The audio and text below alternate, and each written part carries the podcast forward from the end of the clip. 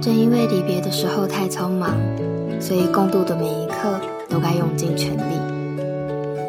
Hello，大家最近过得好吗？我是 Debbie。这一集节目想和大家聊聊的是什么是离别。在今年暑假，我参加了营队活动，一开始没有预想过什么，只是想让自己可以有个暂时抽离本来生活的空档吧。但可能就是因为没有去预设太多，只是想投入在当下，所以后面再来看，会发现其实自己体验了很多，好像也从中成长了一点点。更重要的是，透过了这个机会去打开自己，认识很多很不一样的人，在和他们短暂的相遇、相识之后，又在各自的道别，回到我们原本的生活轨道。活动结束告一段落之后，偶尔也会回想起那一些虽然很短暂，可是却很深刻的片段。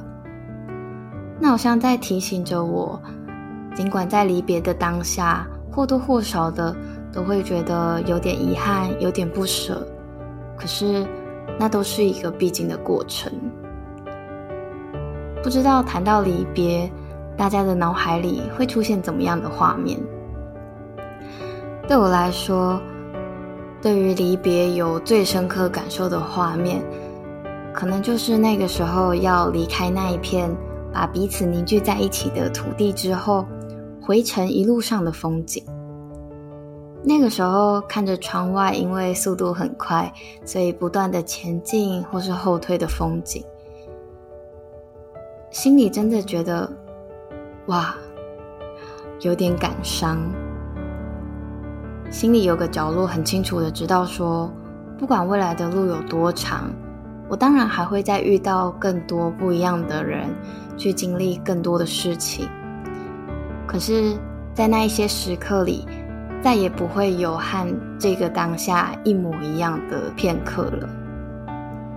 那可能是景色不一样了，场景不同了，也可能是当时一起相聚的人们。我们心境不同了。对我来说，这可能就是为什么相聚时的每一分每一秒之所以珍贵的原因吧。毕竟世上唯一不变的事情就是改变。就算是一样的场景、一样的人在聚集在一起，那毕竟也不会和那个时刻一样了。前些时候，我就收到了一个邀约。大家想要在当年一起旅行过的地方，在一起重现那个时候的照片，也算是聚集大家在一起就地重游之旅吧。当下听到的时候，心里的想法是：哇，过了好几年，不知道这一次有没有办法顺利成行。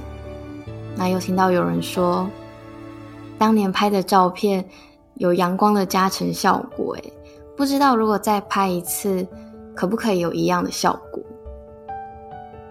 我记得那一张照片是我们全部的人面对着夕阳，然后因为阳光很大，所以拍下来的照片正中央有一个小光点。大家那个时候一边是觉得哇，拍出来的效果好好，一方面觉得 那个被光点笼罩的同学。很可爱，很好笑，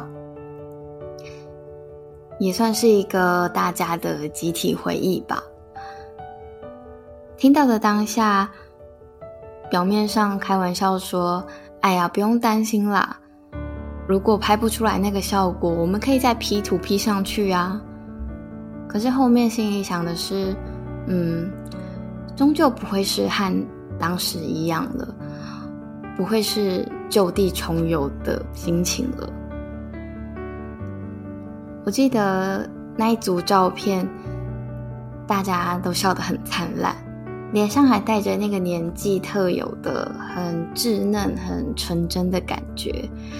最关键的是，那个时候在身边的彼此，我们就是各自的世界的一部分。我们曾经非常的真诚、非常坦率着对待的彼此。那如今，我们离当时的离别其实也好几年了。我们都有了各自的一片天地，各自长成了更成熟的样子。所以，这让我真的去感受到当年那一种彼此之间很亲密的连结，它很可贵的地方吧。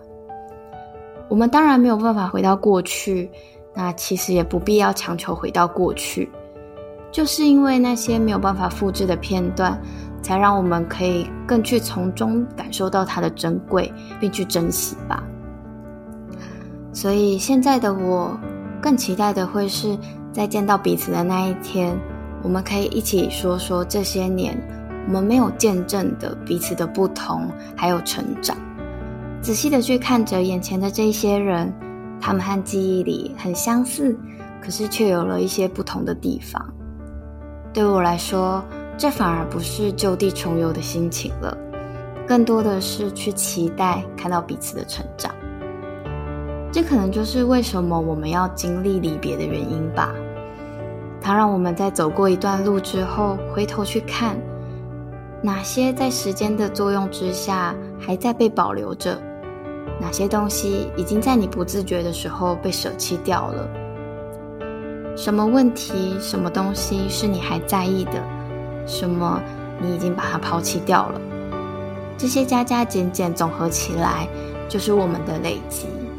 它无关好或坏。我觉得可以去坦然的接受这些转变，并去承担相应的责任，就是我们走过这一遭的最好的证明了。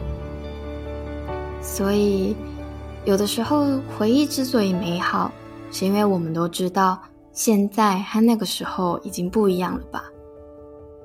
有些人、有些事，可能还在意着，那可能是因为还没有好好把那一部分的自己收整好，所以没能跟上这些年前进的步伐。那同样的，有些人、有些事之所以不在意了，是因为会发现，就算会暂时被打倒，可是，在自己想要前进的那一条路上，其实没有必要去担负起这些重量。那只不过是让自己走得更辛苦一些罢了，所以选择悄悄的放下那些，选择舍弃掉它，然后更坚定的走向想要成为的自己。离别这一刻，让我发觉的是，抽离过去，也是对于未来生活的取舍，是这些一个又一个的选择，一点点的累积，然后成为了如今。这个夏天。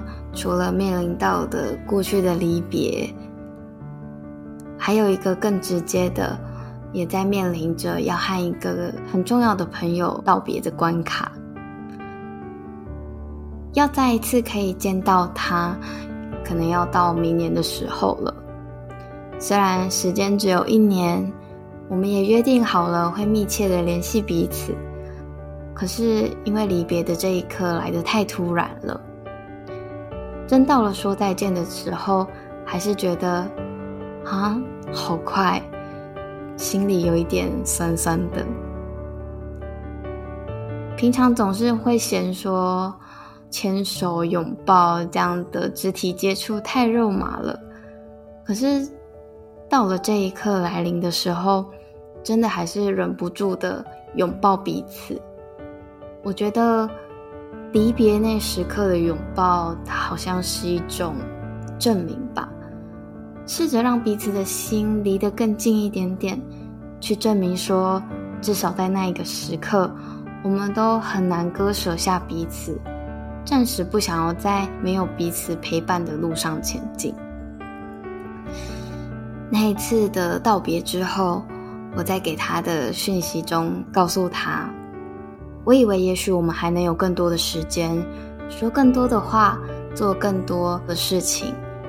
可是后来想想，其实也就这样了，这样就很足够了。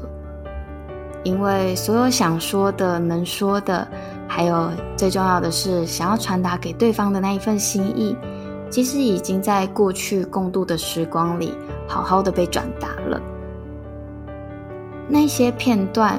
虽然看起来很普通、很日常，可是它都会成为我们彼此在前进的路上很难割舍掉的一部分。因为那是我们曾经用心相待彼此的证明。这些东西会在彼此身上不自觉地留下痕迹，变成一个印记，然后在没有彼此相伴的时刻，也依然被带着往前走。所以，不管是有说出口的，没有说出口的心意，其实早就被好好的收藏起来了。